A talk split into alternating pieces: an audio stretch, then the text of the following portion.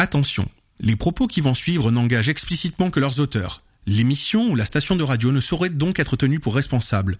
Bonne écoute à vous. Vous êtes sur Radio Delta, la radio qui rayonne entre les oreilles. Ladies and gentlemen, veuillez attacher votre ceinture et éteindre vos appareils télévisuels. Nous entrons dans une zone de réflexion intense. Le commandant de bord et moi-même vous souhaitons un agréable voyage au travers du miroir. Fermez les yeux, c'est le poste zéro. Bonjour et bienvenue dans le poste zéro. Dans le poste zéro, nous ne savons rien, mais on n'est pas content de savoir plus. Bienvenue dans le poste zéro, l'émission qui cherche qui elle est. Ce mois-ci dans le poste zéro, on se pose pas mal de questions et la question qui va nous tarauder, c'est c'est quoi être français? À l'heure où nous sortons à peine des urnes, on se pose un peu la question de savoir ce qu'est être français, parce qu'au fond, on ne sait pas bien ce que c'est. Est-ce que c'est une notion purement administrative, législative? Est-ce que être français, c'est avoir des papiers? C'est même devenir français, s'intégrer français? Au fond, toutes ces questions-là, on se les pose. Et moi, le premier. Dans un monde où l'on nous renvoie de plus en plus à notre appartenance, à notre groupe, à notre sous-groupe, être français, ça ne veut peut-être plus rien dire. Alors, je suis allé dans la rue pour vous demander, c'est quoi pour vous être français? Bonjour. Pour vous, c'est quoi être français? C'est quoi cette question Ben Justement, nous on se pose exactement la même question, on n'a pas la réponse. Donc on va demander aux gens dans la rue, on sait jamais, peut-être que vous avez des réponses, vous. Bah, répondre aux valeurs de la France, est liberté, égalité, fraternité, tout ce qui est bah, la laïcité à l'école, ce genre de choses, quoi. Intégrer les personnes, euh, faire un monde commun où on avance ensemble. Pour moi, c'est quoi être français? Ben, il y a plusieurs réponses possibles. C'est quoi être français pour une personne dans son cœur ou c'est quoi être français euh, d'un point de vue juridique? Euh, C'est avoir une carte d'identité française ou avoir euh, voilà, un passeport, des, des pièces d'identité français? Juridiquement, on va dire que la personne est française. Mais d'un autre côté, dans son cœur, on est pe- peut-être qu'on a toujours vécu dans un autre pays et que la France, ça nous évoque pas grand-chose aussi. C'est un point de vue, ça peut s'entendre, Il n'y a effectivement. pas de. Je pense que c'est pour chacun. Si on a le sport dans sa vie, ben bien sûr, euh, la France, ça va être peut-être être euh, un lien avec le sport. Une personne qui adore le football, ben, être français, euh, c'est soutenir son équipe. C'est quand même lié à l'endroit où on vit. hein. On vit en France, donc et puis on a une appartenance à une population, à un pays, un attachement. Donc c'est pas juste. une- On peut aussi ne pas avoir la carte d'identité française et se dire je suis français quand même parce que j'y suis depuis des années et, et je m'identifie à cette euh, à cette population, au lieu où je vis, quoi, et puis les gens avec qui je vis, quoi. Voilà. Voilà. C'est aussi une langue. Il y a plein de choses. hein. Il y a beaucoup de choses. C'est une histoire. C'est toute une culture, ouais, je pense, d'être français. Voilà. C'est c'est râler un peu aussi. Ah oui, oui, ah bah oui, tiens, ça, on, l'évoque, ça. Est-ce que les Français sont râleurs? Carrément, ouais. Moi, je pense que oui, oui. Des vrais râleurs. Voilà. Merci beaucoup pour votre rien. temps. Bonjour. Pour vous, c'est quoi être français? Oula C'est quoi être français? C'est une bonne question là, ça va être compliqué de répondre. D'un point de vue. En fait, la question c'est est-ce qu'on est français par rapport à notre nationalité, par rapport à, notre- à nos coutumes? Je pourrais jamais donner de réponse, désolé pour, euh, pour ça, mais je sais juste dire que dire que l'on est français, c'est peut-être ça- s'attacher à nos- aux coutumes d'un pays et non pas d'une population. Bah, c'est partager les valeurs de notre République normalement et c'est vraiment euh, s'attarder sur euh, ce, ce beau pays. On est ici, on voit les façades, on voit le, le magnifique temps, on voit aussi la gastronomie et euh, tout ça do- doit nous réunir et doit faire qu'on doit vivre ensemble. C'est quoi pour vous être français? J'aurais dû être né en France, mais ça s'arrête là. Pourquoi Ouais. pas, après tout C'est c'est- c'est, euh, c'est un point de vue comme un autre. Non, mais non, non, non, je. Je vois du me taire. Euh.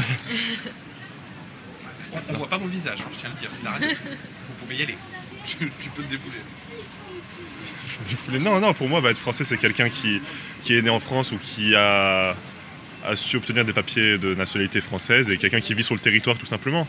Ça peut être donc une personne euh, qui vit sur le territoire français ou une personne avec des papiers français qui vit à l'étranger. D'autres avis peut-être? Quelqu'un qui s'adapte aux valeurs de la France. Je vous ai inspiré. Républicaine. Moi, je serais du même avis que lui, ouais. C'est quelqu'un. Quelqu'un qui vit en France, qui est né en France, qui a des papiers français et qui partage les valeurs. Moi, je suis pas d'accord pour les papiers français. Non, parce que je connais quelqu'un qui a pas de papier français, qui travaille en France, qui est quelqu'un comme tout le monde, sauf qu'il a pas ses papiers et il a juste son titre de séjour et c'est quelqu'un de bien et je vois pas pourquoi il devrait pas être considéré comme français entre guillemets.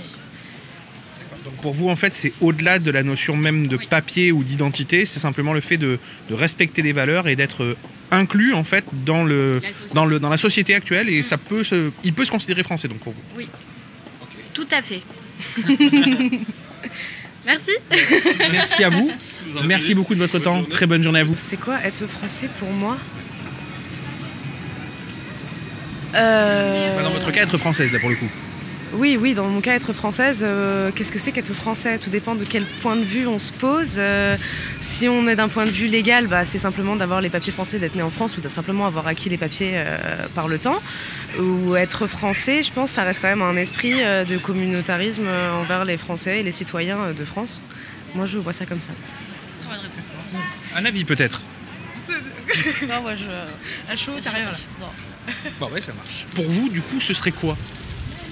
Être français D'abord euh, citoyennement ou administrativement Ben, ou- Justement, c'est là où on a un problème, c'est qu'on n'arrive pas à le définir de manière fixe, puisqu'il y a tellement de définitions possibles, parce qu'il y a de l'administratif, effectivement, mais il y a aussi une question de, de ressenti.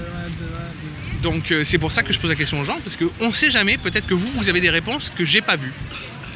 Bah, tout d'abord, euh, français, peut-être c'est tout d'abord administrativement, parce que pour intégrer, euh, même à l'international, quand on dit on est français, c'est par les papiers, euh, ce qui nous prouve euh, une identité euh, citoyenne. Et aussi, on peut être aussi français aussi dans, une mentalité française. Comme on a grandi en France, on est habitué aux mœurs de la France. C'est aussi ça, on est intégré, on, a, une intégration. Ça aussi, être français pour moi aussi. Pour moi, être français, c'est déjà à l'international, c'est administrativement. Et aussi, euh, pas que ça, mais euh, genre euh, ressentir être français, ressentir euh, qu'on est français, quoi. C'est pour, voilà, ça. Merci beaucoup pour votre réponse. Un avis peut-être, monsieur? Euh, pour moi, euh, parce que, moi, parce que j'ai euh, 10 ans ici, quand euh, on vit dans une place beaucoup, euh, après on prend l'habitude et on sent que nous, euh, on est parti de ça et voilà. On est intégré. On, on est intégré, on a, euh, voilà, on peut, euh, voilà, on sent euh, que euh, ici qu'on est chez nous. on peut pas vivre. Euh, même moi, cha- chaque fois si euh, je fais un déplacement pour travailler euh, euh, loin, euh, quand je rentre ici, je sens que je suis chez moi. Et, euh, je peux pas vivre euh, ailleurs parce que j'ai l'habitude ici.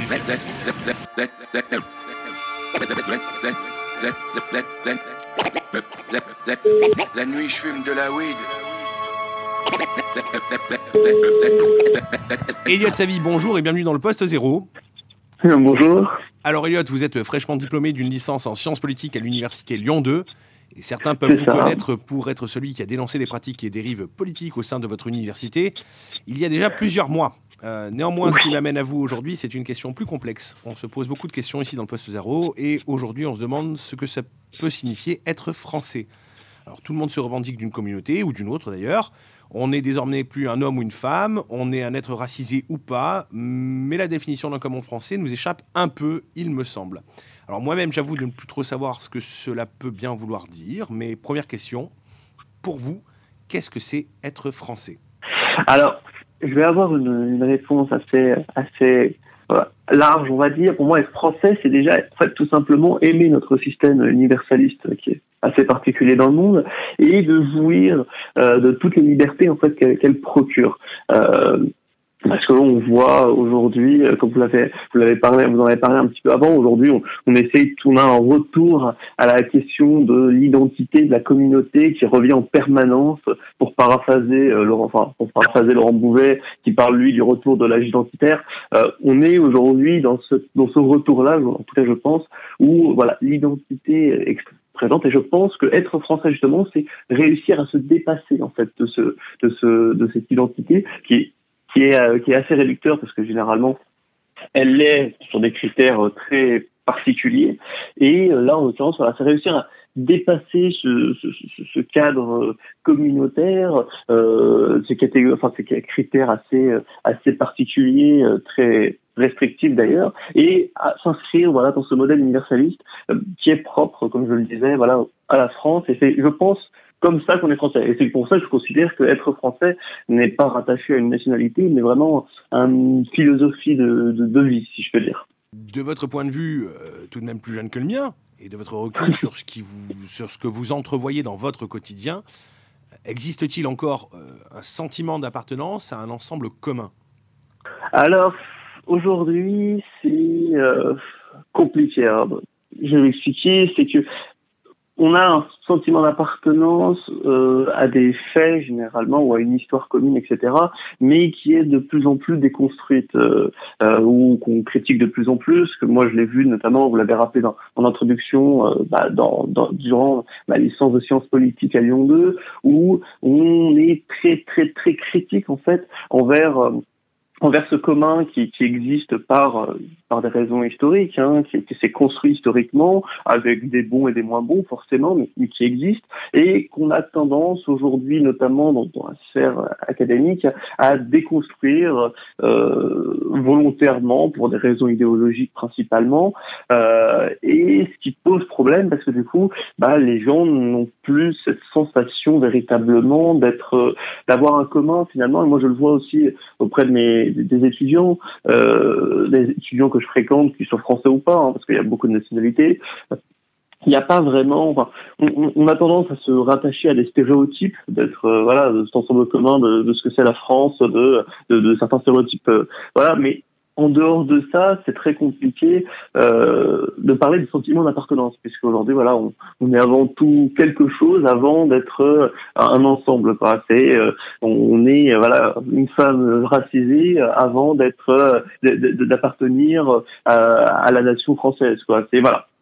Et c'est, un peu euh, problématique en tout cas, moi j'estime en tout cas que c'est un peu problématique aujourd'hui parce que ça crée plein de revendications particulières euh, pour défendre ses intérêts particuliers euh, au profit, à, voilà, au profit euh, du, euh, du plus grand nombre ou en tout cas d'autres personnes qui n'ont pas forcément vocation ou intérêt à avoir ces euh, revendications particulières. Quoi. Sommes-nous des dinosaures et est-ce qu'on vit l'extinction progressive du modèle que l'on connaît jusqu'à maintenant?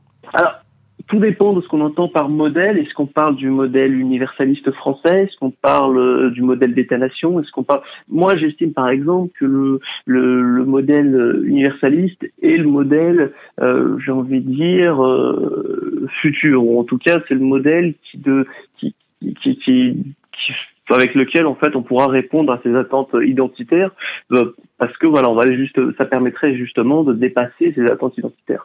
Mais est-ce que si l'extinction progressive j'espère pas euh, en l'occurrence puisque si c'est l'extinction progressive euh, du modèle uni- universel je pense qu'on a quelques problèmes euh, ou en tout cas on, on se dirige vers vers des confrontations euh, vers des confrontations qui seront terribles pour pour euh, bah, pour le monde tout simplement.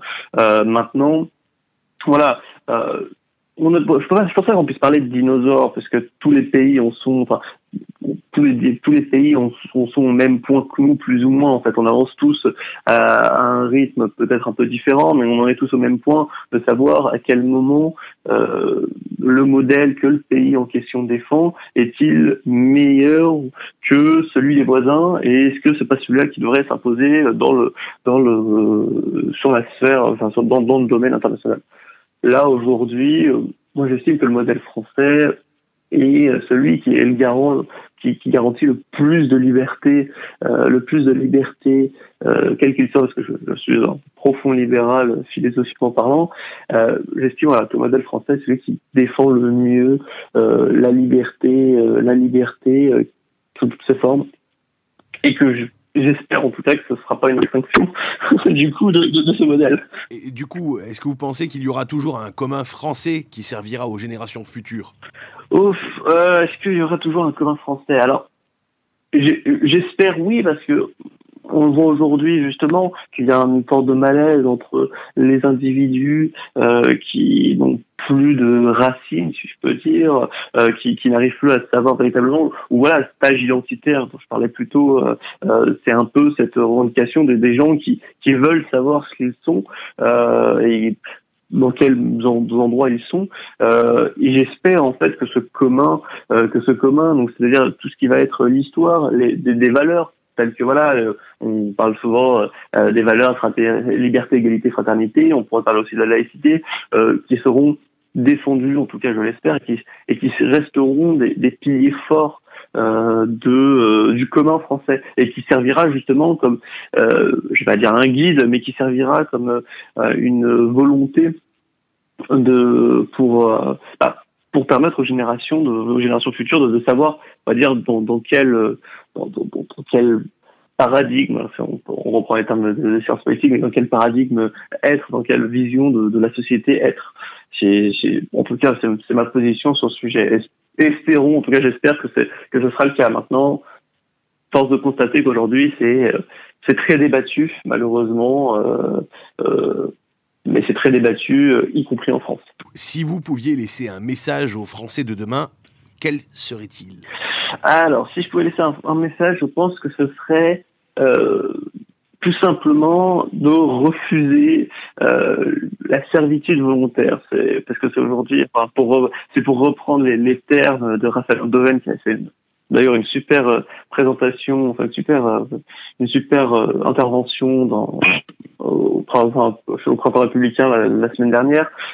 Mais en gros, c'est de dire euh, on n'est pas d'accord avec quelque chose, très bien, faites-le, dites-le, et montez des structures X ou Y pour dire que vous n'êtes pas d'accord avec le, le sentiment, enfin, vers le, le chemin que, que, que prend euh, que prend euh, la société, euh, euh, votre, la, la, la politique, enfin ce que vous voulez. Mais en tout cas, essayez de s'engager, euh, que ce soit intellectuellement, que ce soit euh, politiquement. Alors politiquement c'est plus compliqué, mais au moins intellectuellement, associativement parlant, ce serait de s'engager en fait véritablement parce que aujourd'hui il y a un manque d'engagement volontaire, euh, peut-être par paresse, peut-être par simplicité, je ne sais pas.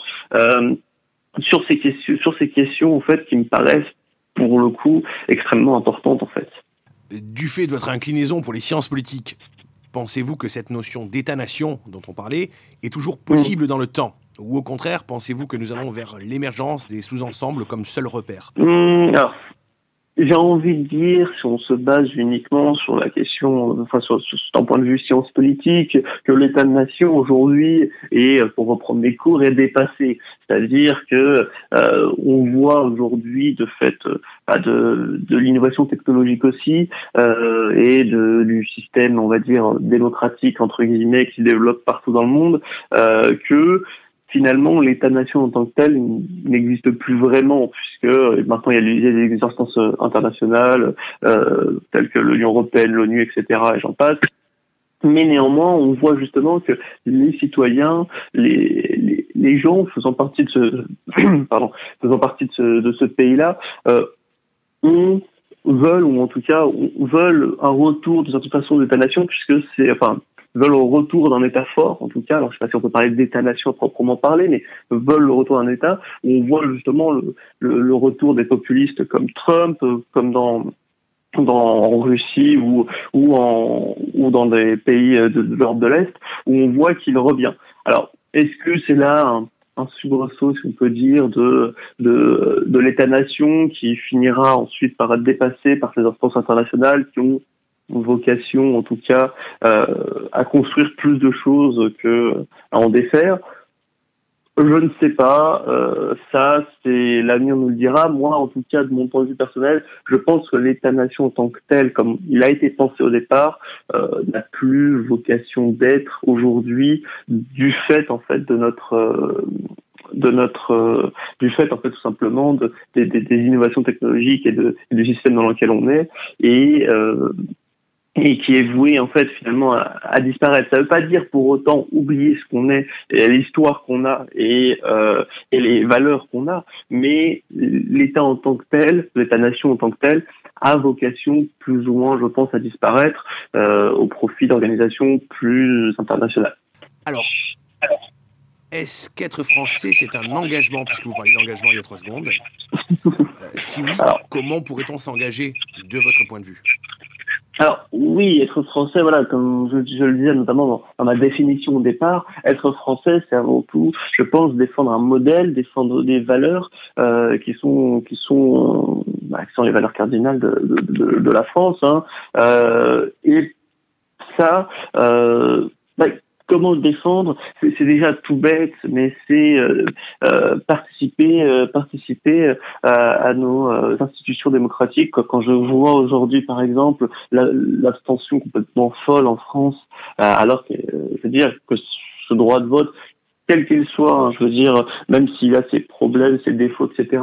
Quand je vois, par exemple, le taux d'abstention, c'est trucs très bêtes, mais quand je vois le taux d'abstention en France, je ne peux que me poser des questions sur euh, sur ces- sur la volonté ou pas de ces gens de de se de défendre ou en tout cas de de, de, de promouvoir leurs idées ou en tout cas de, défendre leur, le- leurs idées tout simplement. Euh, parce que si on ne le fait pas si, si nous ne, le, faisons pas d'autres le feront et ce seront pas forcément des idées qui seront à la fois majoritaires euh, et à la fois des idées qui, qui peuvent être même menaçantes pour le système dans lequel on, on, on est. On voit avec les, les, les demandes communautaristes qui explosent par exemple aujourd'hui euh, Bref, on, on voit, l'actualité ne cesse de nous le rappeler, que ce soit d'un côté les identitaires d'extrême droite ou les, identitaires euh, d'extrême gauche, entre guillemets, parce qu'on va sur d'extrême droite, mais extrême gauche, euh, où on a, voilà, on, essaye de déconstruire le, de déconstruire en fait le modèle français pour des raisons politiques idéologiques, pour essayer de tirer son épingle du jeu. Et donc, il faut pour ça euh, essayer de s'engager, donc c'est-à-dire défendre, défendre nos, nos- ces valeurs-là, mais que ça peut aussi bien passer par des structures que l'on peut créer physiquement, associativement parlant, mais ça peut aussi passer aujourd'hui par par exemple des trucs très bêtes, mais par les réseaux sociaux. Aujourd'hui, nombre de personnes, nombre de militantisme, si je peux parler de militantisme, euh, se passe sur les réseaux sociaux. Et c'est un endroit extrêmement important. C'est là-dessus que beaucoup de choses se, se décident, ou en tout cas malheureusement en tout cas, beaucoup de choses, euh, beaucoup de choses se créent en fait sur les réseaux sociaux. Et donc là-dessus, voilà. Par exemple, s'engager très facilement, c'est être présent sur les réseaux sociaux. C'est être présent sur les réseaux sociaux, mais pour, euh, j'ai envie de dire, euh, défendre certains points de vue, certains, certaines valeurs qu'ils soient les nôtres, et s'engager voilà, ne, pas refuser cet asservissement volontaire qui, a tendance à être un petit peu la norme entre guillemets. Malheureusement, moi je le vois hein, dans ma fac pour parler très, pour, pour être très franc, pour pour donner des exemples très concrets, je le vois dans ma fac, 80, et, et je pense que je peux bien dire 70% des étudiants de ma fac dans, sa- dans, leur- dans son ensemble ne supportent pas les blocages. Euh, pourtant, il y a personne qui lève la voix pour dire à un moment ça suffit cette, euh, ces problèmes-là. Je suis le seul aujourd'hui euh, à être identifié comme tel dans la dans, dans l'université et euh, les étudiants ne veulent pas prendre le risque de s'engager parce que voilà il y a aussi une sorte de risque entre guillemets et aussi un risque et aussi un investissement derrière mais ils ne veulent plus faire ce, ce genre de de, de, de choses. Et c'est je trouve ça très dommageable que ce soit euh, pour euh, un, endroit particulier, que ce soit voilà, pour l'université par exemple, mais aussi bien pour la société dans son ensemble, puisque euh, du coup on, on laisse ça en fait à une minorité qui va pouvoir faire euh, ce qu'elle a envie en fait et, au, et, de s'abroger en fait de tous les pouvoirs qu'elle qu'elle veulent et ça c'est terrible parce qu'on tombe directement après dans des tyrannies euh, des tyrannies et des même des, dictatures qui pourraient être terribles hein. Euh, voilà Oui.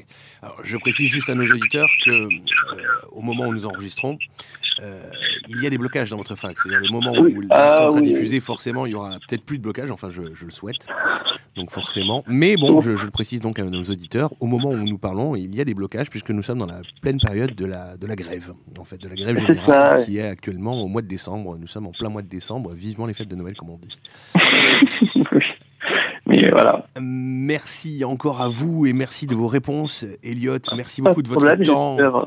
J'espère- Oh, bah, je vous en prie, c'est mon. Que pouvons-nous vous souhaiter pour la suite? Euh, réussir mes, mes, mes- mes études, Euh, ça pourrait être pas mal. Euh, non, ce que, ce que ce que je souhaite, enfin, c'est pas pour moi spécifiquement, mais c'est c'est plutôt pour, euh, j'ai envie de dire d'une manière assez altruiste entre guillemets, euh, c'est plutôt de penser euh, à comment défendre notre modèle universaliste qui est aujourd'hui très attaqué, et c'est de vouloir le défendre et, d'assumer de vouloir le défendre, parce que ça c'est l'autre problème, c'est voilà, c'est de, de revendiquer, de défendre ce, de défendre ce, ce système-là, en tout cas ce modèle-là universaliste. Je pense que c'est- et, et de le faire perdurer et de le faire gagner dans 100, 150 ans, 200 ans, je- que sais-je, mais de le faire en tout cas progresser, de le faire gagner euh, d'ici euh, d'ici euh, les dizaines d'années. Et en tout cas, moi, je me battrai pour. Voilà. D'accord, merci. Merci encore à vous, merci de vos réponses. Au plaisir de vous croiser à nouveau, euh, Elliot. Et puis nous, on se retrouve euh, juste après la pause pour écouter le témoignage de Imamet, une militante républicaine qui s'engage pour un pays qui n'est pourtant pas le sien. Merci encore, Elliot, et très bonne journée à vous. Bonne journée, au revoir.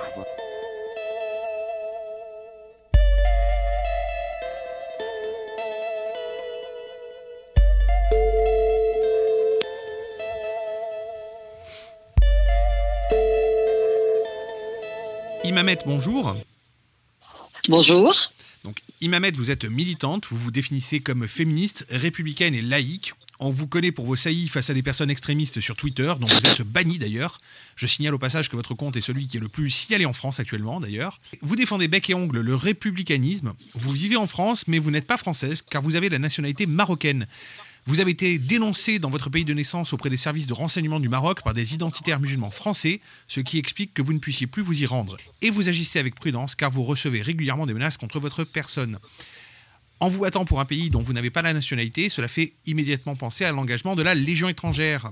Donc on se pose des questions au poste zéro et la première qui nous amène, c'est pour une femme qui se bat pour la France, c'est quoi être français pour vous? Euh, la qualité du débat public euh, actuellement donne l'impression que l'on est euh, dans un pays tellement fracturé que je ne m'aventurerai pas à résumer l'être français à autre chose qu'être citoyen français et donc de nationalité française. Du moins, si j'étais politiquement correcte, je le résumerais à cela. Euh, la, mouvance ayant euh, euh, pignon sur rue dans les médias, comme on a pu aussi le voir dans les universités à travers la censure, dans l'école et tous les milieux qui touchent aux sciences humaines, cette mouvance revendique un droit, le droit de ne pas aimer la France. Euh, le droit de siffler la Marseillaise euh, et, de piétiner finalement tout symbole de la République française. Euh, Aujourd'hui, hélas, c'est aussi cela être français. C'est chanter ou encore publier un livre qui dit nique la France. Mais pour répondre à votre question, pour moi, être français, c'est d'abord une chance inouïe, celle de pouvoir bénéficier de l'un des modèles les plus aboutis de la citoyenneté, ce que l'on a fait euh, de mieux en matière de capitalisation de la dignité humaine.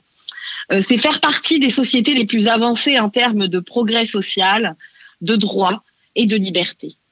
Et euh, ce d'où que vous veniez, quelle que soit votre couleur de peau, euh, votre sexe, votre handicap, votre niveau social, euh, que vous soyez religieux ou athée.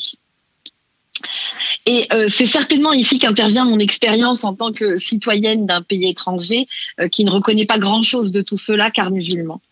Être français, pour moi, serait aussi de chérir la France, ne serait-ce que par pur égoïsme, pour tous les droits et les privilèges qu'elle accorde à tous ses citoyens et aux étrangers sur son sol, et qui sont le fruit de longs siècles de lutte. Euh, être français, c'est donc adhérer à un idéal euh, qui s'inscrit dans la continuité de la culture et de l'histoire française. Du moins, je le pense. Euh, tout, cela conditionné par l'esprit des Lumières.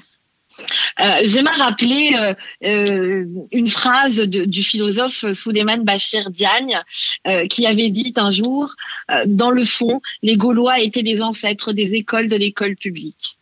Et je ne vois pas pourquoi cela devrait dépendre du fait que l'on s'appelle Caroline ou Maboula. Voilà. Dans un contexte où les communautés sont de plus en plus présentes et où l'on est sa communauté avant d'être quoi que ce soit d'autre, pensez-vous que le principe d'État-nation pourra subsister? Mon doute sur la pérennité de l'État-nation euh, dépend de ce qui remportera, de qui remportera la guerre culturelle en cours. Euh, le, le mouvement euh, dit intersectionnel euh, ou de justice sociale ou encore postmoderne ou d'identitaire de gauche va, euh, je n'en ai aucun doute, euh, être repoussé. Et, et- et sur cela, euh, je n'ai vraiment aucun doute. Ma crainte réside plus dans le fait de qui y donnera le coup de frein car le résultat ne sera pas le même s'il est donné par un sursaut euh, de, républicains de gauche et ou de droite, ou par des identitaires et des populistes. Est-ce que euh, je vois en ce moment et que les gens qui font encore confiance dans les partis qui étaient traditionnellement porteurs d'idées républicaines, surtout de gauche d'ailleurs, se font très rares?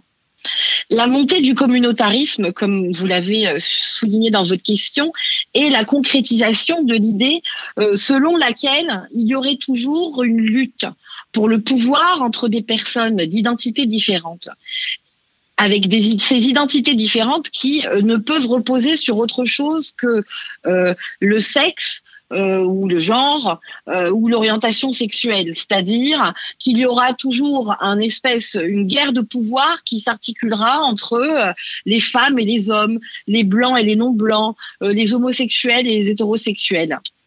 L'étape au-dessus étant bien entendu d'arriver à un modèle dit multiculturaliste.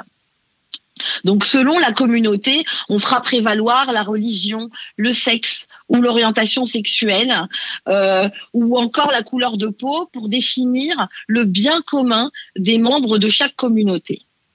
Et euh, c'est ce qui crispe aujourd'hui euh, la société française, selon moi, car cela ouvre inévitablement la voie à la demande de droits différenciés qui ne prennent pas en compte donc tous les citoyens et qui vont nécessairement, je ne vois pas comment euh, il en serait autrement d'ailleurs, euh, ils vont nécessairement à l'encontre du bien commun et la ligne universaliste qui guidait la France jusque-là. Le danger est que euh, le rejet d'un système de droit universel suppose que l'on puisse légiférer pour le bien d'une communauté en nuisant à une autre. Cela euh, n'est euh, tout simplement pas acceptable et ne peut conduire qu'à la violence. Et le but de mon engagement est celui de, de plus en plus de monde aujourd'hui, c'est justement d'empêcher d'en arriver jusque-là, à ce stade de violence, en réaffirmant avec d'autres, donc, le prisme universaliste. Sinon, je crains que l'immobilisme euh, des décidants euh, face à cette dérive identitaire conduise beaucoup à adhérer à des partis populistes euh, de l'extrême droite, par exemple, euh, prenant ainsi le risque d'une vraie régression des droits et des libertés euh, de tous pour revenir à une forme d'État-nation. Vous vous engagez régulièrement dans des combats contre les extrémistes en France, mais vous êtes vous-même la cible des extrémistes. Est-ce qu'on n'a pas l'impression d'être mal aimé du coup? Est-ce que des fois, vous ne vous dites pas le soir en rentrant avec tout ce que je fais, voilà le remerciement quoi? C'est parfois très difficile de gérer tout cela, euh, mais pas seulement à cause des insultes et des menaces. Euh, Je suis on ne peut plus habituée à être traitée euh, euh, d'islamophobe, entre guillemets, de, de fasciste, d'arabe de service ou encore de d'une nauséabonde terme euh, qu'est collaborette. Je pense pouvoir gérer cet aspect-là du débat, si on peut appeler cela du débat. Dans le contexte des réseaux sociaux, euh, il y a des comptes spécialisés dans le harcèlement. Euh, Ceux-là mettent toute leur bonne volonté, toute leur euh, énergie au service de la euh, mécompréhension et la euh, mésinterprétation des propos euh, des comptes qu'ils ont décidé de cibler, neutraliser et donc censurer à vie. Euh, J'en ai fait les frais. Et c'est très usant d'être littéralement fliqué, de voir euh, ces propos capturés, euh, sortis de leur contexte euh, et traduits euh, toujours de la, de, la, de la pire des manières, de la façon la plus malhonnête et la plus malveillante qui soit.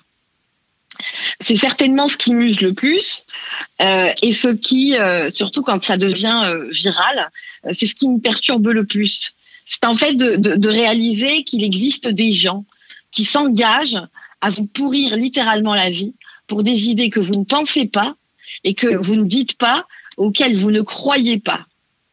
Euh, ne plus avoir aucun euh, socle commun pour pouvoir euh, communiquer en quelque sorte. C'est ce que je trouve le plus désespérant.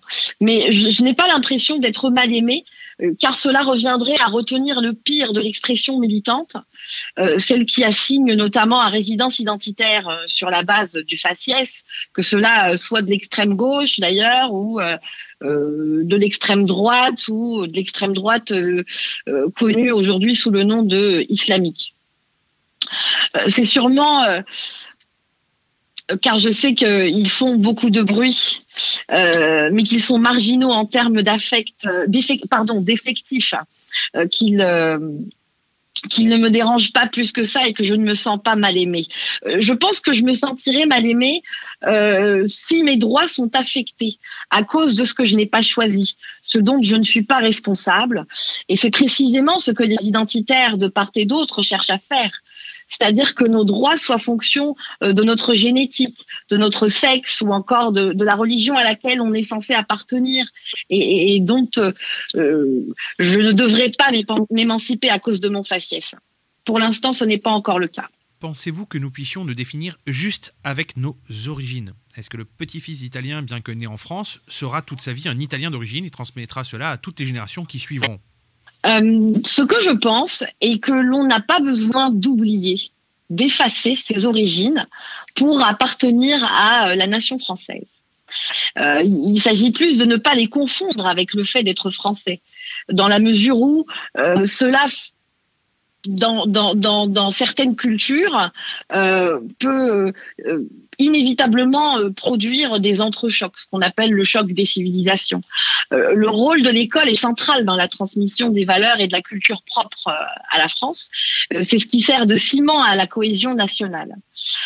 Force est de constater qu'aujourd'hui, dans certains endroits touchés par le communautarisme et les idées des identitaires de la gauche postcoloniale et qui a bien d'autres noms, euh, force est de constater que l'école ne remplit plus ce rôle et, euh, et qu'il y a urgence justement à ce qu'elle se, se reprenne en main.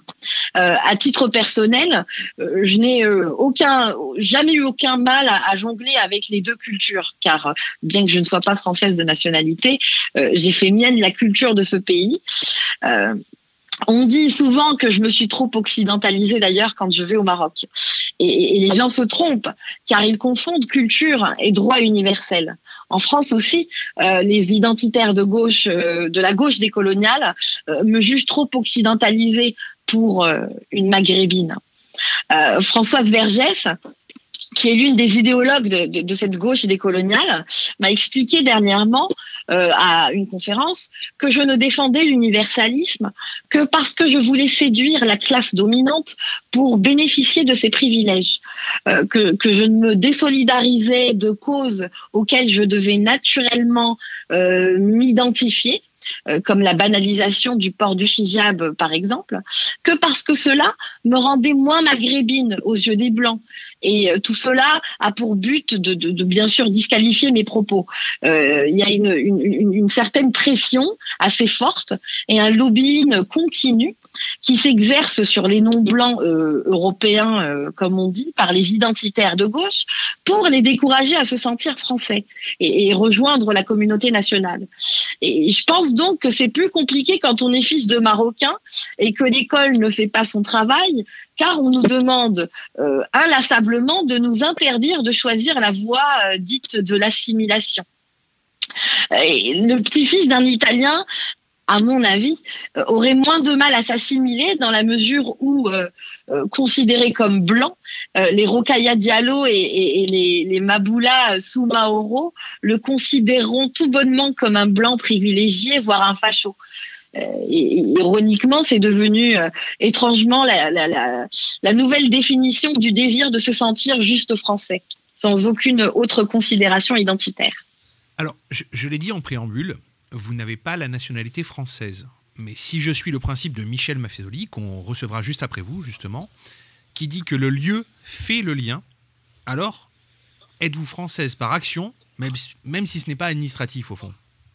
J'aime à penser que la mue dont, j'ai été l'objet et l'acteur, et, et donc la, République a été le moteur, euh, s'inspire de, tous ceux qui ont euh, aimé la France et, se sont engagés pour elle sans en être citoyens. Euh, il est évident qu'être de, nationalité française n'est pas un détail dans l'absolu, euh, mais il l'est lorsqu'il s'agit d'aimer ce lieu qui fait le lien, comme dirait Michel Maffesoli, justement. Euh, pour les, Français, c'est la patrie. Euh, pour moi, c'est le refuge et le seul endroit où je peux être libre, comme je suis convaincue qu'il faut aspirer à l'être. Et même si tout n'est pas parfait d'ailleurs. Est-ce que cela signifie que je suis française par action? Peut-être. Je vais me faire idiot quelques secondes. Mais il me semble que cette question doit vous être posée régulièrement par des gens qui ne comprennent pas bien pourquoi vous faites cela, justement. Donc, est-ce que tout ceci, c'est une manière de demander l'obtention de la nationalité française? Effectivement, j'ai- entendu cette question. euh, enfin, ça n'a jamais été une question, ça, a toujours été une insulte. Euh, pour vous répondre, je, n'ai pas vraiment vérifié. Euh, Je trouvant les lois euh, immigration extrêmement compliquées, mais je pense que depuis le temps que je suis en France, je pourrais demander la nationalité française. Tout ceci est, surtout une manière de faire de ma demande de naturalisation euh, un projet plausible en fait et un choix raisonnable. Euh, les gens ne comprennent pas beaucoup de choses et, c'est surtout car euh, poser des questions ne les arrange pas. Leur interlocuteur risquerait certainement d'être compris par ceux auprès de qui ils voudraient le diaboliser. La vérité est que je ne suis pas venue en France pour y faire ce que je fais. C'est même un comble pour moi si l'on euh, se rend compte du fait que j'ai immigré d'abord pour faire mes études supérieures et ensuite, comme toute jeune fille de 18 ans, pour faire la fête, euh, voyager et comme toute euh, Marocaine attachée à son pays, pour faire tout cela et rentrer au Maroc. J'ai quitté un pays que j'aimais inconditionnellement. Euh, je n'ai d'ailleurs jamais questionné l'amour que je devais porter au Maroc, euh, étant en plus bercée euh, avec des chansons nationalistes, paniflamiques, euh, panarabiques. Il n'y avait vraiment rien qui pouvait me faire détester le Maroc, à part la liberté. D'année en année, j'ai commencé à, à réaliser que j'aimais le Maroc comme une femme battue aimerait son époux qui la battait. Euh, je n'y avais ni égalité en droit avec les hommes, euh, ni la dignité d'un citoyen, euh, ni de liberté d'opinion, de conscience. À un moment, je me suis posé la question pourquoi devrais-je être fière d'être marocaine coûte que coûte au juste? C'est du simple bon sens de s'engager pour la défense du modèle universaliste français quand on vient d'un pays musulman et quand on est menacé par ceux qui veulent que l'islam devienne un paramètre dans la construction, l'évolution de la société française. Et ce, que ce soit dans ses lois, euh, ses coutumes ou ses valeurs. Les fameux amour et paix que prônerait l'islam sont déjà garantis par les lois françaises. Les, les, les Lumières n'ont pas attendu euh, l'immigration musulmane, et dont je fais partie, pour appeler à l'amour et à la paix. Donc, laisser l'islam s'immiscer dans une quelconque gestion de la cité euh, ne signifie à mes yeux qu'une seule chose, c'est relativiser euh, ces lois sexistes, homophobes et racistes. Donc non, euh, je ne suis pas euh, devenue une militante laïque et universaliste pour avoir la nationalité française, car l'acquérir aujourd'hui ne me protégerait pas d'un attentat dans les rues de Paris. Euh, ni d'une possible révolution islamique comme en rêve l'ex-porte-parole du CCIF euh, euh, Marwan Mohammad. Je me suis engagée car je souhaite que la France reste la France et donc laïque avant tout. Je me suis engagée pour que la civilisation qui s'est le mieux armée dans le monde occidental contre tout obscurantisme et, tout totalitarisme ne soit jamais à genoux. Alors, vous côtoyez beaucoup de monde et vous avez une vie militante très forte. Donc, est-ce que vous avez réussi à déterminer le français ou la française type? À quoi ressemble-t-il? Alors, je vous avoue que je n'ai pas réussi à déterminer ce qu'est un français type. Justement, car je côtoie énormément de monde et que j'ai vécu dans, plusieurs régions françaises Euh, J'ai par contre une tendresse pour un certain type de Français et euh, je le garderai pour moi. Voilà. Ok, ça marche. En, en me baladant à l'étranger, personnellement, j'ai souvent entendu que le français était un être à part. Comme s'il y avait une chose qui était dans l'air ou dans l'eau qui rendrait les Français totalement différents euh, du reste du monde. Vous qui êtes extérieur à tout ça, est-ce que c'est vrai? Le français est-il un extraterrestre? Euh, alors la, la particularité du français fait certainement l'unanimité, mais elle diffère euh, aussi selon le pays par lequel on observe le français. Je pense cependant euh, que, que cela concerne toutes les nationalités. Et si je dis le contraire, euh, ça sera uniquement euh, par chauvinisme. Car bien que je sois extérieure à tout cela, pour reprendre vos mots, euh, et, et donc que je n'ai pas la nationalité française, je, je pense souffrir de plus en plus de chauvinisme. C'est certain. Euh, S'agissant de ce que j'ai pu entendre du français, euh, par exemple, et à travers mes voyages, euh, aux États-Unis, euh, mes amis se sont souvent plaints euh, du fait que les étudiants français ne se mélangeaient que rarement avec les autres à l'université, par exemple. Au Japon, en Australie, j'ai pu comprendre que on s'amusait beaucoup à faire des blagues dans le cas d'un mariage mixte avec un Français en évoquant la possibilité d'un mariage blanc, car les lois de l'immigration sont très dures. Et puis, dans le cas qui me concerne surtout au Maroc, il y a une grande fraternité entre les Français et les Marocains en général. Nous sommes un pays assez francophile, euh, du moins pour l'instant. Euh, car euh, euh, les idées postcoloniales vont bon train aussi là-bas et on commence déjà à voir éclore quelques discours anti-Occident et anti-blanc primaires, mais selon le nouveau paradigme décolonial. C'est une, petite, un petit, épisode amusant, mais avant de m'installer en France, je trouvais personnellement les Français odieux, car euh, je les trouvais très critiques de ce qui ne ressemblait pas à la France, euh, mis à part bien sûr le folklore, euh, la gastronomie et la musique.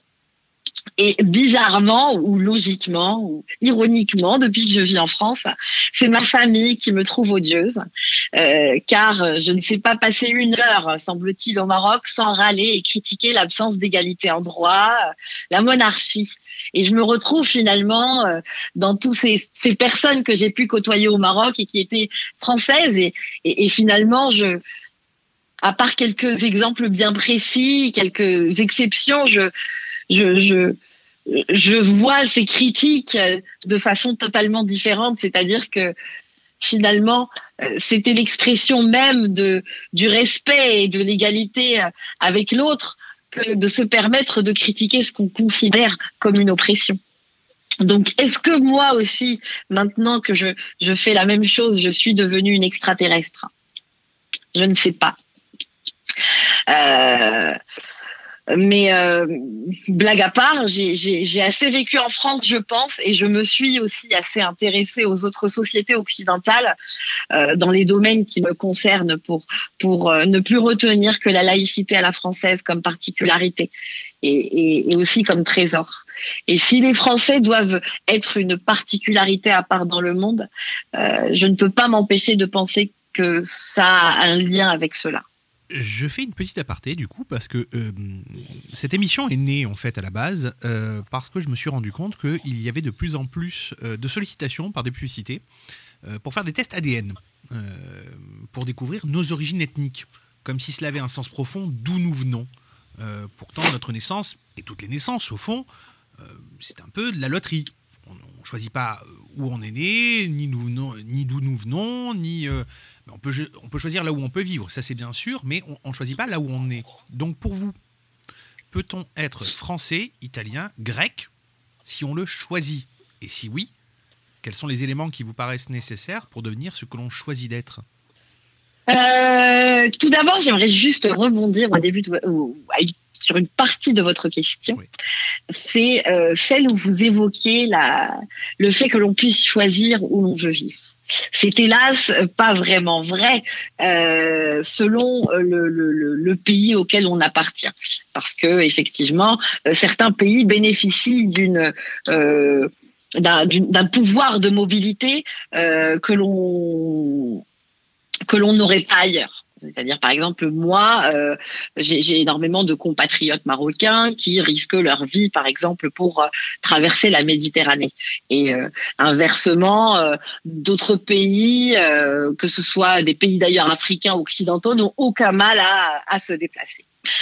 Mais pour revenir au, au cas des tests ADN que, que, que je trouve intéressant, euh, d'abord je dirais que je me méfie beaucoup, beaucoup des tests ADN, car il s'agit tout de même de, se faire ficher par des boîtes privées qui peuvent facilement monétiser nos données personnelles. Et je, m'inquiète beaucoup de voir autant de jeunes euh, euh, aller euh, accourir pour justement faire ce genre de test.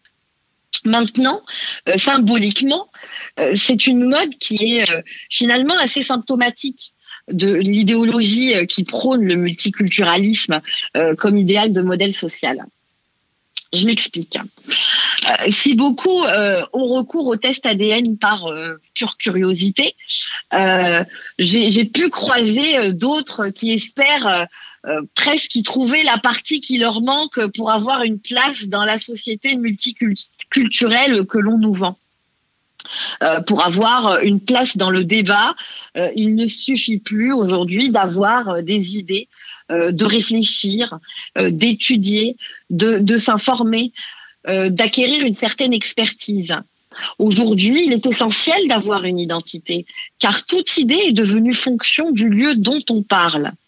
Et, ce lieu, justement, n'est pas le parcours, n'est pas le chemin euh, de, l'acquisition du savoir, c'est euh, plus euh, parle-t-on en tant que femme, parle-t-on en tant que femme voilée, en tant qu'homme blanc, en tant qu'homme dit racisé, parle-t-on en tant qu'homosexuel mais alors, si on est blanc homosexuel ou est-ce on- si on est blanc, est-ce qu'on est homosexuel et blanc ou est-ce qu'on est fils d'immigrés, euh, par exemple algériens euh, et euh, homosexuels? Euh, Sans tous ces éléments-là sur la table, il est aujourd'hui impossible euh, de participer à la, la, la- à l'enrichissement de tout marché d'idées. Euh, à supposer que ce marché d'idées existe encore, euh, le savoir est devenu aujourd'hui une arme politique car euh, il n'est valide uniquement que s'il a été construit en fonction d'une identité. Être français, donc, n'est plus une identité acceptable, euh, car être français, euh, de, si être français se, suffit à, lui-même, cela voudrait dire que l'on est nécessairement euh, un privilégié, un blanc et donc un dominant.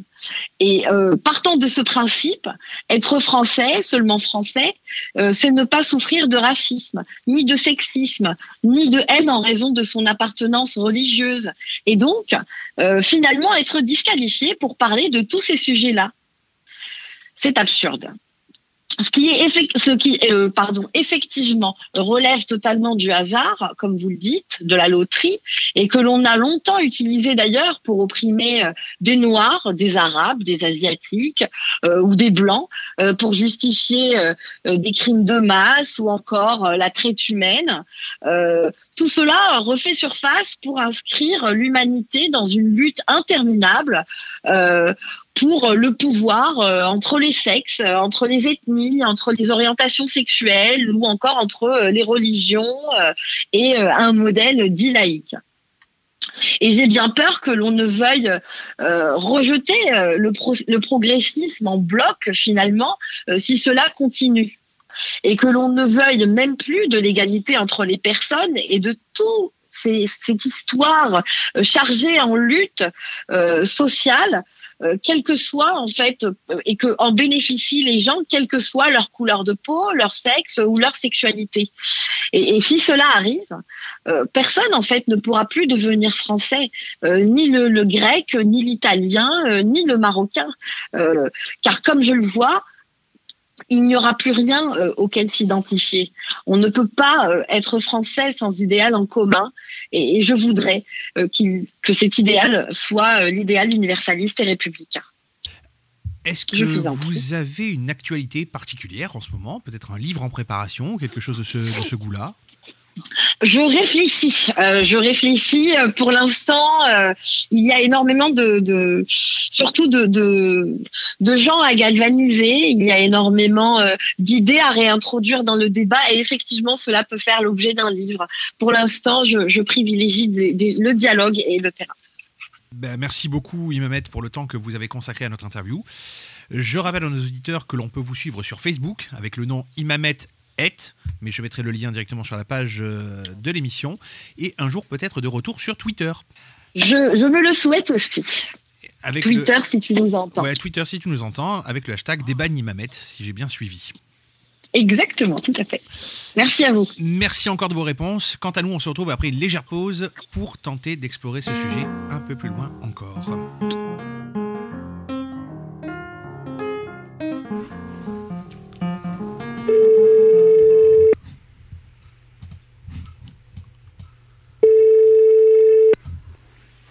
Oui. Alors, Michel Maffezoli, bonjour. Alors, dans le poste zéro, on se pose énormément de questions et ce mois-ci, on se rend compte qu'on n'a aucune idée de ce qu'est être français.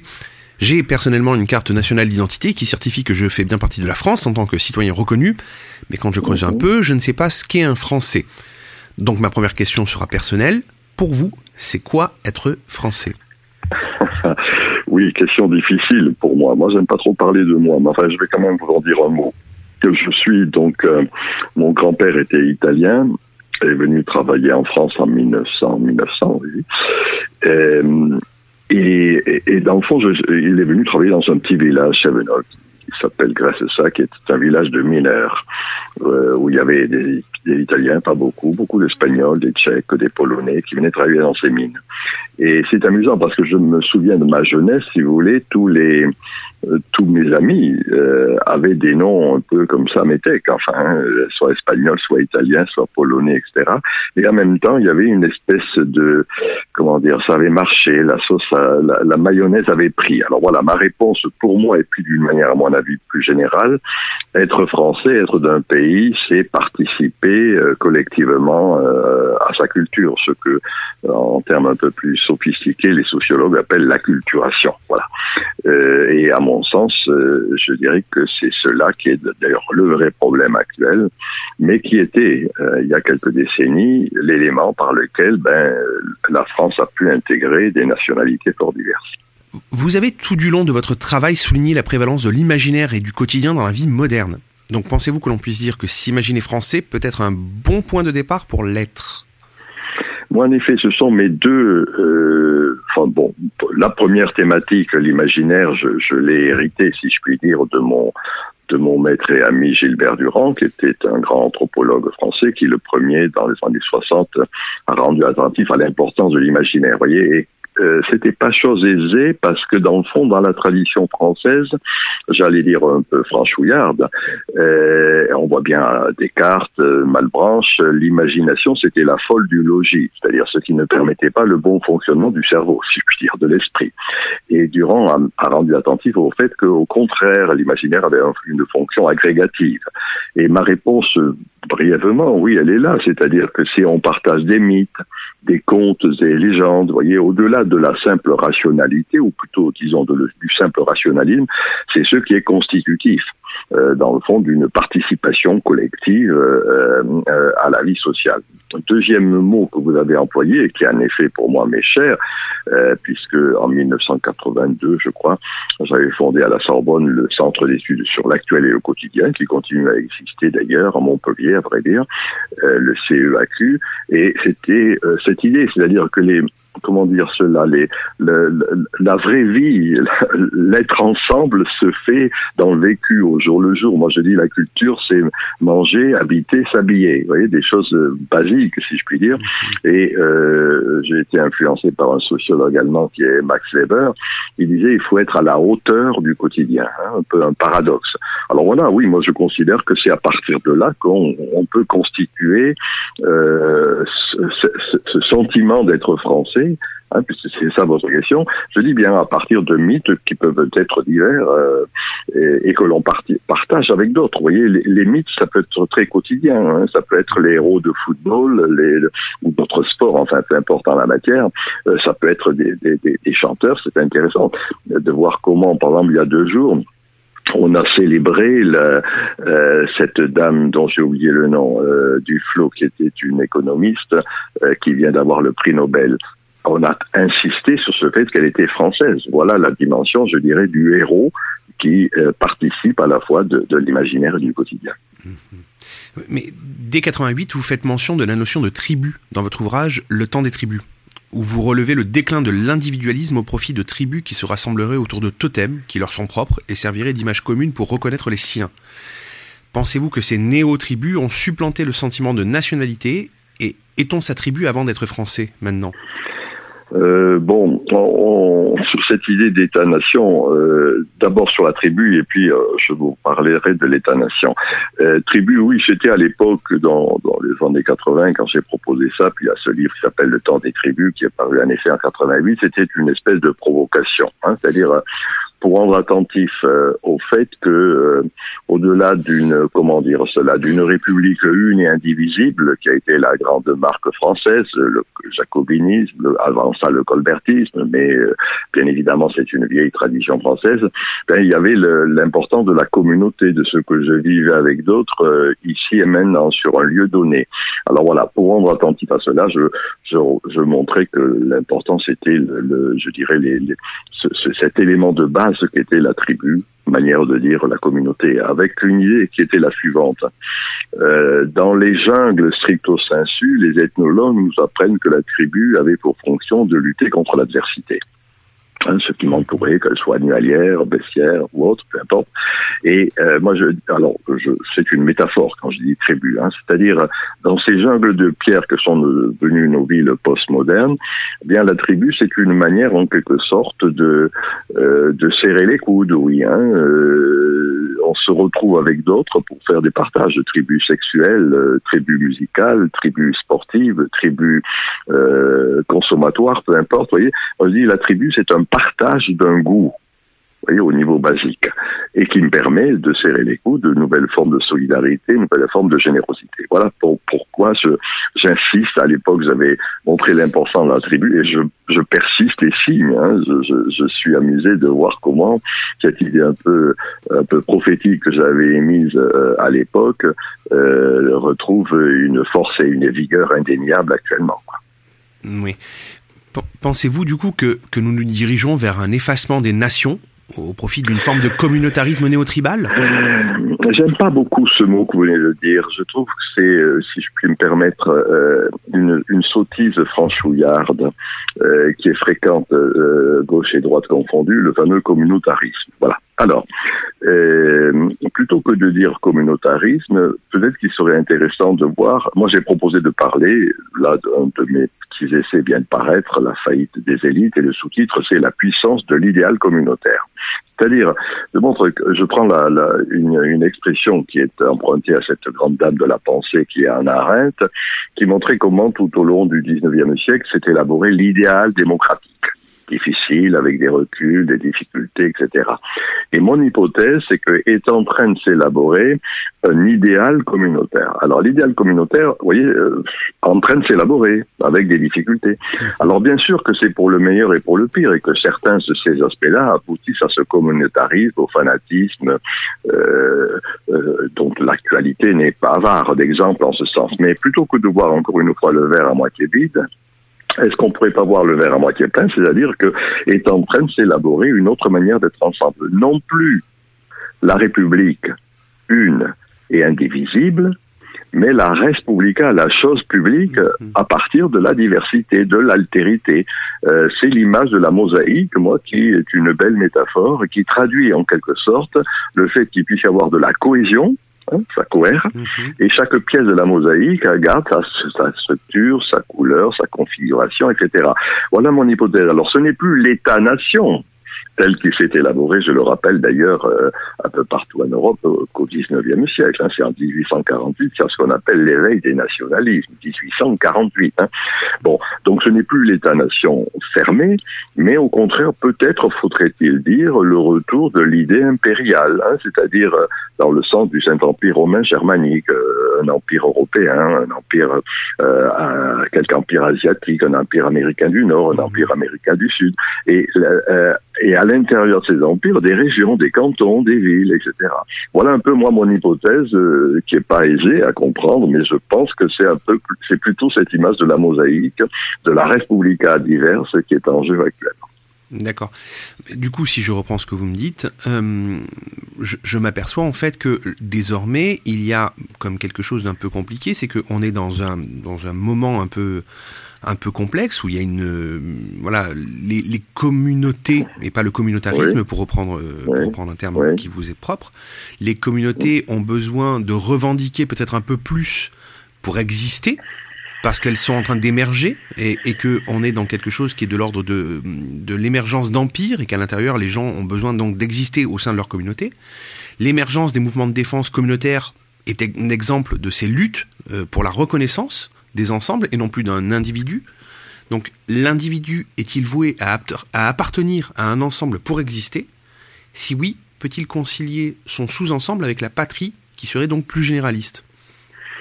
Bon, alors moi je pense, si vous voulez, euh, je, je vous renvoie au premier chapitre de mon livre Le temps des tribus, euh, où je fais une distinction importante, un peu philosophique, mais qui me paraît nécessaire de rappeler, entre l'individu et la personne.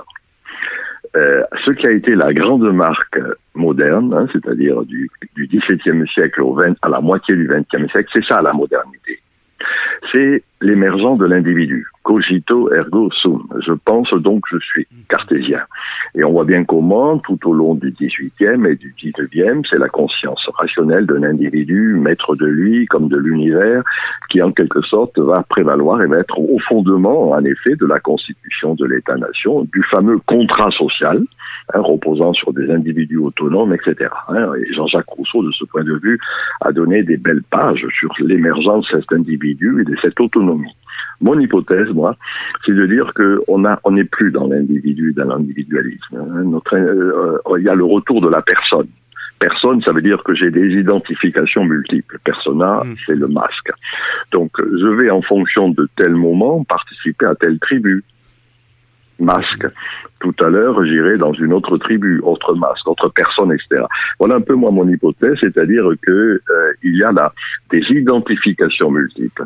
Alors cela est- est- est- n'est pas aisé, et c'est ce que nous sommes en train d'apprendre actuellement. On est en train de quitter euh, cette conception un peu fermée de l'État-nation, de l'individu fermé en lui-même. Vous voyez, la seconde partie de la phrase de Descartes, c'est cogito ergo sum in arcem meum. Je pense donc je suis dans la forteresse de mon esprit. Bon.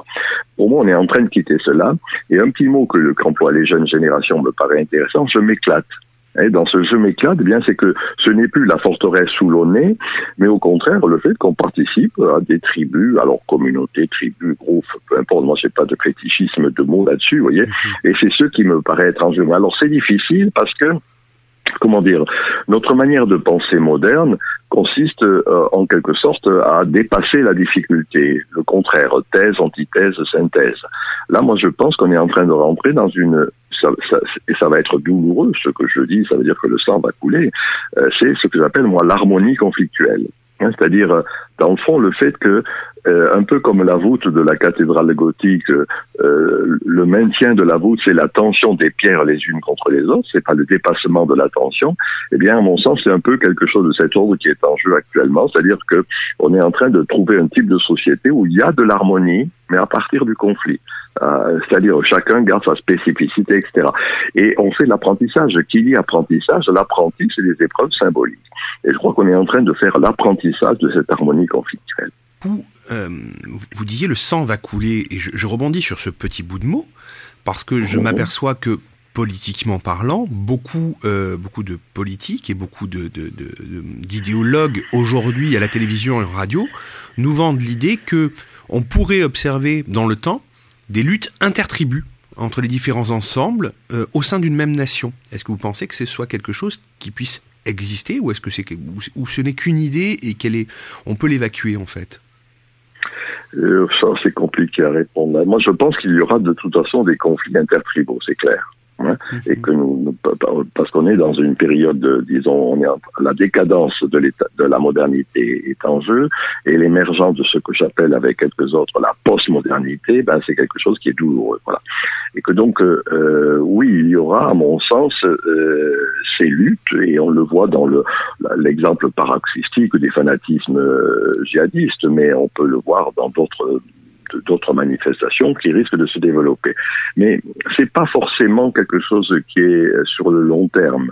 Euh, là, ce que je vous dis, c'est une hypothèse. Hein. Je ne sais pas si elle est prophétique, mais en tout cas, c'est une hypothèse. Moi, mon hypothèse, c'est de dire que euh, dans- quand on est en train de quitter quelque chose, c'est-à-dire l'unité de l'État-nation, et qu'on va accéder à autre chose, eh bien, euh, il faut faire, j'ai bien dit le mot, je le redis, l'apprentissage. Hein, l'apprentissage et euh, cela nécessite une espèce de conversion d'esprit euh, et individuelle euh, et collective qui n'est pas, à mon sens, chose aisée. Mais on peut penser, en tout cas moi c'est mon hypothèse, que euh, comme cela fut le cas en d'autres époques historiques, eh bien, on arrivera à une complémentarité.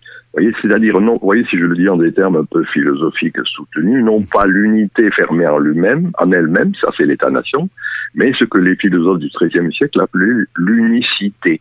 L'unicité, c'est en pointillé, c'est-à-dire, encore une fois, une cohésion à partir de la diversité. Toute la modernité, a consisté à réduire l'altérité. Voyez, mon, compatriote euh, Auguste Comte, euh, je suis de la région de Montpellier, euh, rappelait que pour définir le 19e siècle, il disait reductio ad unum, réduire à l'un. Ben voilà, c'est fini, ça, cette réduction à l'un. Il y a l'altérité qui est là et on fait l'apprentissage de cette altérité. Ce n'est pas chose aisée, c'est pour ça que je dis le sang va couler. Du coup, euh, cette unicité, cette unicité était peut-être tenue par euh, la notion de nation jusqu'alors, euh, être français, italien, grec, protéger l'ensemble des citoyens d'une nation et les protéger de l'affrontement tribal, si j'ai bien saisi. Oui, mais vous savez, le, il faut accepter cette idée que, encore une fois, l'État-nation est quelque chose qui est saturé. Voilà. Alors, je sais que c'est difficile à faire passer cette idée-là. C'est pour ça que je dis, moi, retour de l'idée impériale, hein, c'est-à-dire l'Europe, par exemple. hein.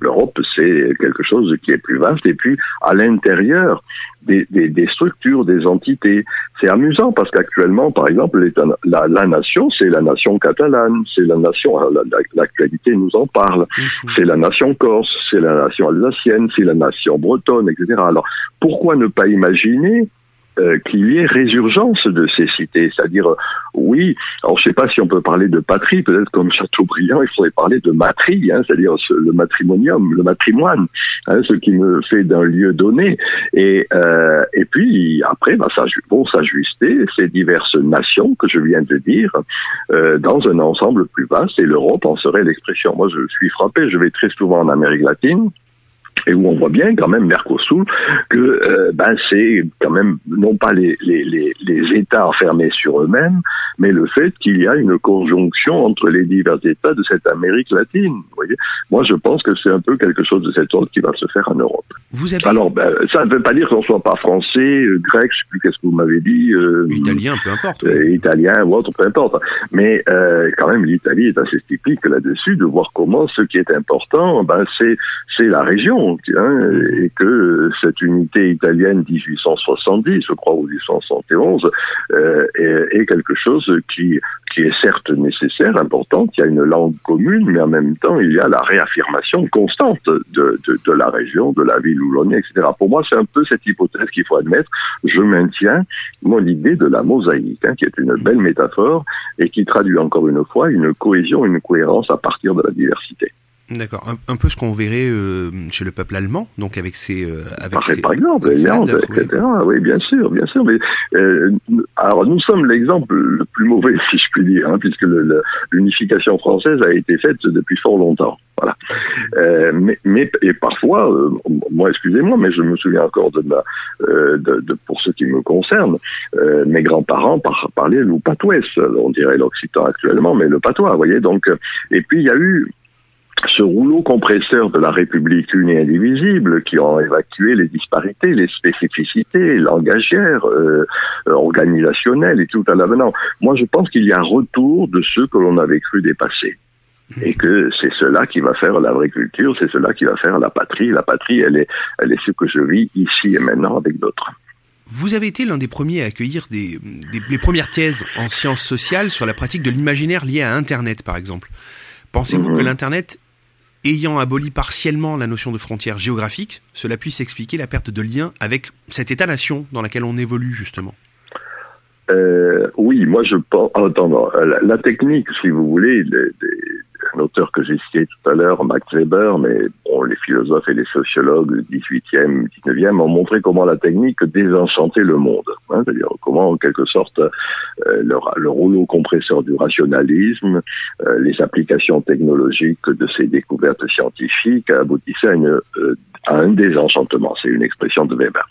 Moi, je pense qu'actuellement, et c'est ça le paradoxe, Internet est en train de recréer un réenchantement du monde. Hein, C'est-à-dire comment 70% du trafic d'Internet, c'est des, des, forums de discussion euh, philosophiques, religieux, érotiques, des discussions euh, de divers ordres, mais qui, si vous voulez, ne sont pas simplement matérialistes.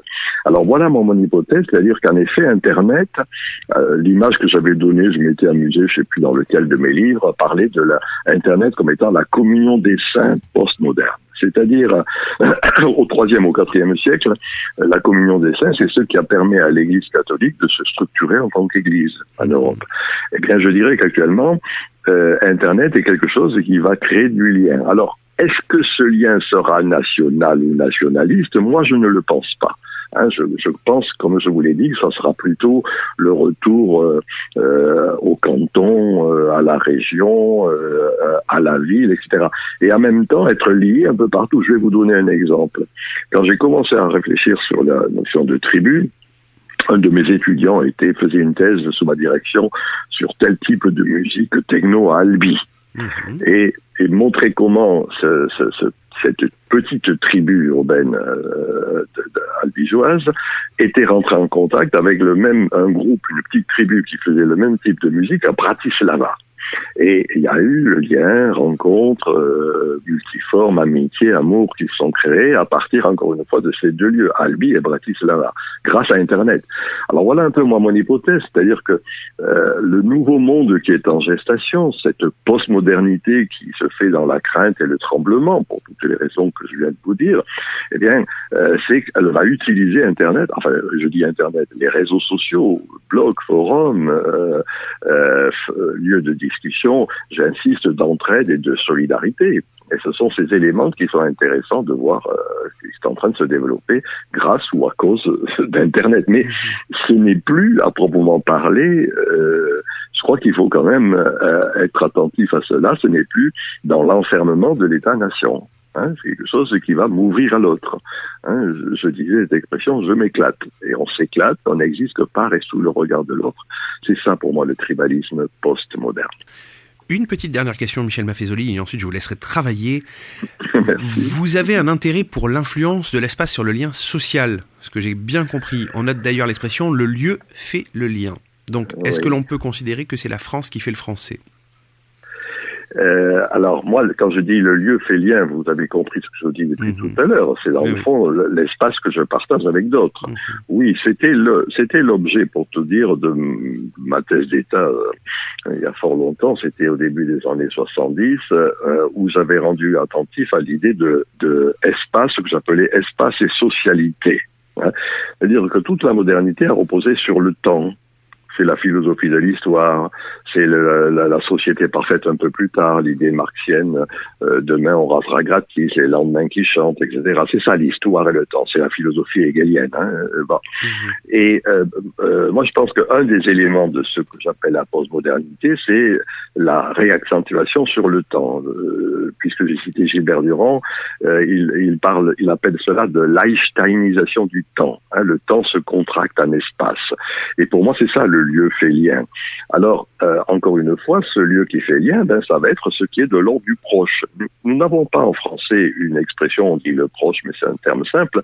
L'école de Palo Alto en Californie parle de proxémie. La proxémie, c'est le rapport qui existe entre l'environnement social et l'environnement naturel, c'est-à-dire encore une fois à l'espace et à la socialité. Et c'est ce que l'on est en train de retrouver actuellement, le, fait que c'est parce que je partage un lieu donné avec d'autres ben, que se créent ces formes que j'ai dit tout à l'heure d'entraide, de solidarité, euh, l'être ensemble à partir du lieu. Voyez. Moi, quand euh, dans ma région, euh, on- euh, les anciens disaient loup pays, le pays, bah, loup pays, le pays, c'était le canton, hein, c'était les quatre villages autour, etc. Et donc moi, à mon sens, c'est un peu quelque chose de cet ordre qui est en jeu. Cela nous chagrine. Cela nous fait peur. Euh, c'est ce qui fait qu'il y a une faillite, hein, c'est le titre de mon dernier pamphlet, une faillite des élites actuellement, qui, gauche et droite confondues, reste dans des conceptions modernes, c'est-à-dire encore une fois quelque chose de surplombant, euh, un rationalisme très fort. euh. Oui, je disais qu'au-delà de ce qui avait été le tripode moderne, hein, c'est-à-dire individualisme, rationalisme, progressisme. Voilà, voilà le tripode moderne. Pour moi, il est en train de se mettre en place, au contraire, quelque chose qui est de l'ordre, encore une fois, de la, du nous, attribut, euh, de l'émotionnel, et puis non pas du progressisme, mais de la progressivité. Hein, certains parlent d'une philosophie progressive. Pour moi, c'est la grande idée actuellement. Hein, C'est-à-dire encore une fois le fait que euh, c'est à partir des racines que se crée une manière d'être ensemble. C'est ce que j'appelle moi l'enracinement dynamique. Hein, C'est-à-dire comment, à partir de ces racines, de ce que je vis avec d'autres ici et maintenant, dans un environnement proche, c'est là que se crée la- en grec dynamis, c'est la force. Voilà, et c'est cet enracinement dynamique euh, qui, à mon sens, euh, nous permet d'être français, mais en pointillé. Vous voyez, c'est pas c'est pas la France comme étant État-nation, c'est la France comme rassemblant encore une fois ce qui est épars. Hein, c'est-à-dire ce qui, si on reprend cette belle expression, c'est-à-dire quelque chose qui muni avec d'autres, mais en respectant ma différence, hein, en respectant mes manières de penser, de parler, euh, d'être, de manger, vous voyez, des choses dans ce genre. Voilà un peu ce qui me paraît être en jeu actuellement, mais cela se vit, encore une fois, difficilement, parce qu'on est en train, toute décadence euh, est difficile, on est en train de, de vivre la décadence moderne, et on a du mal à, à, à voir qu'une autre manière d'être euh, se fait, se- existe, se, euh, se met en gestation, est en gestation, en particulier représentant, représenté par les jeunes générations.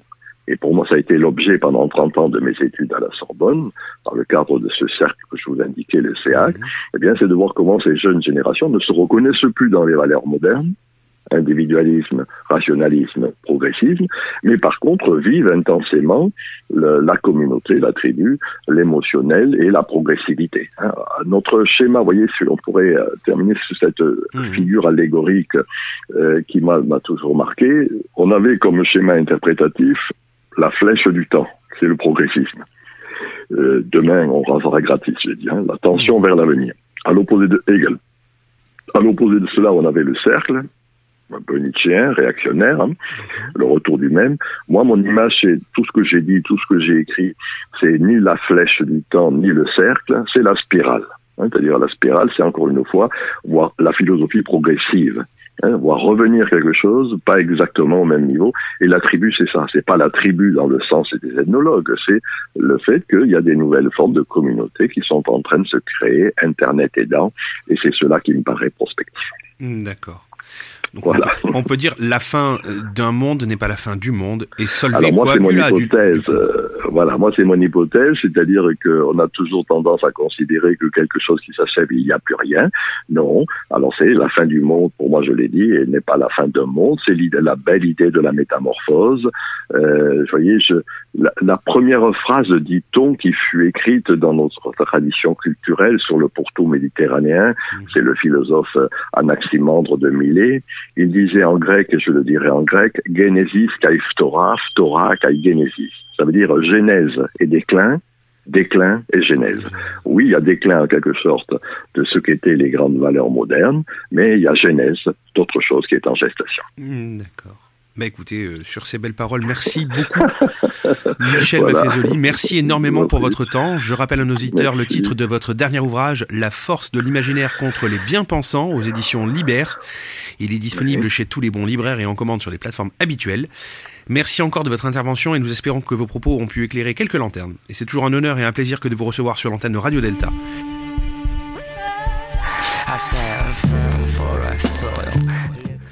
Merci et nous on se retrouve le mois prochain avec un nouveau sujet. N'oubliez pas de vous abonner au podcast directement depuis la page de l'émission www.deltaradio.fr rubrique le poste 0. Vous avez des liens pour iTunes, Spotify. C'est gratuit et vous pouvez recevoir directement sur vos appareils les derniers épisodes du Poste 0, mais aussi de 1, 2, 3 Soleil, La voûte arc-en-ciel, de Colonne à la Une et toutes les autres émissions de Radio Delta. Merci encore de nous avoir écoutés et au mois prochain. Radio Delta.